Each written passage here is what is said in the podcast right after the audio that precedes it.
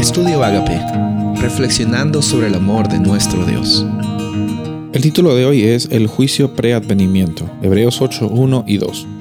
Ahora bien, el punto principal de lo que venimos diciendo es que tenemos tal sumo sacerdote, aquel que se sentó en la derecha del trono de la majestad en el cielo, el que sirve en el santuario, es decir, en el verdadero tabernáculo, levantado por el Señor y no por ningún ser humano.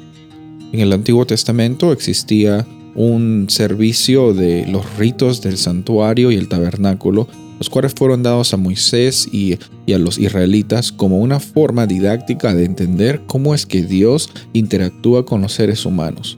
Y muestran también aquí en Hebreos que el tabernáculo en la tierra era más que eh, simplemente un, edificio, eran un, modelo de lo que estaba sucediendo en las realidades celestiales, en, el cielo donde Dios mora.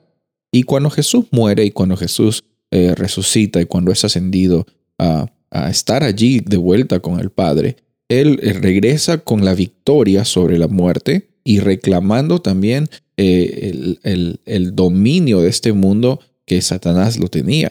Y llega a ser entronizado y llega a ser también eh, nuestro sacerdote, como vemos aquí en Hebreos 8, 1 y 2. Tenemos a un sacerdote que se sienta al costado de la majestad del de, Dios el Padre.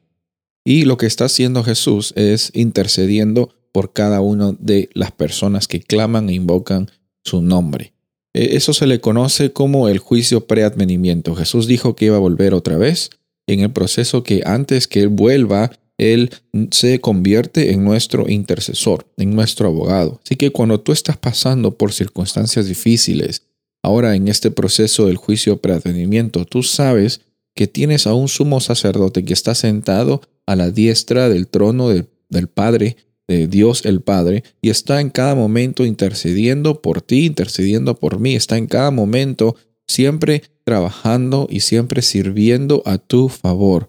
Cuando pasamos por circunstancias difíciles, cuando estamos eh, eh, eh, hemos cometido un error, cuando en algún momento hemos tropezado, sabemos que podemos acudir ante nuestro intercesor, ante nuestro sacerdote, quien es Cristo Jesús, y en este proceso Él está siempre intercediendo por ti. Porque no se trata de lo que tú haces o dejas de hacer, sino se trata en cómo es que estás experimentando vivir por la fe, por fe en Cristo Jesús, el que lo ha dado todo, para que tú obtengas la victoria que Él la ganó en la cruz del Calvario.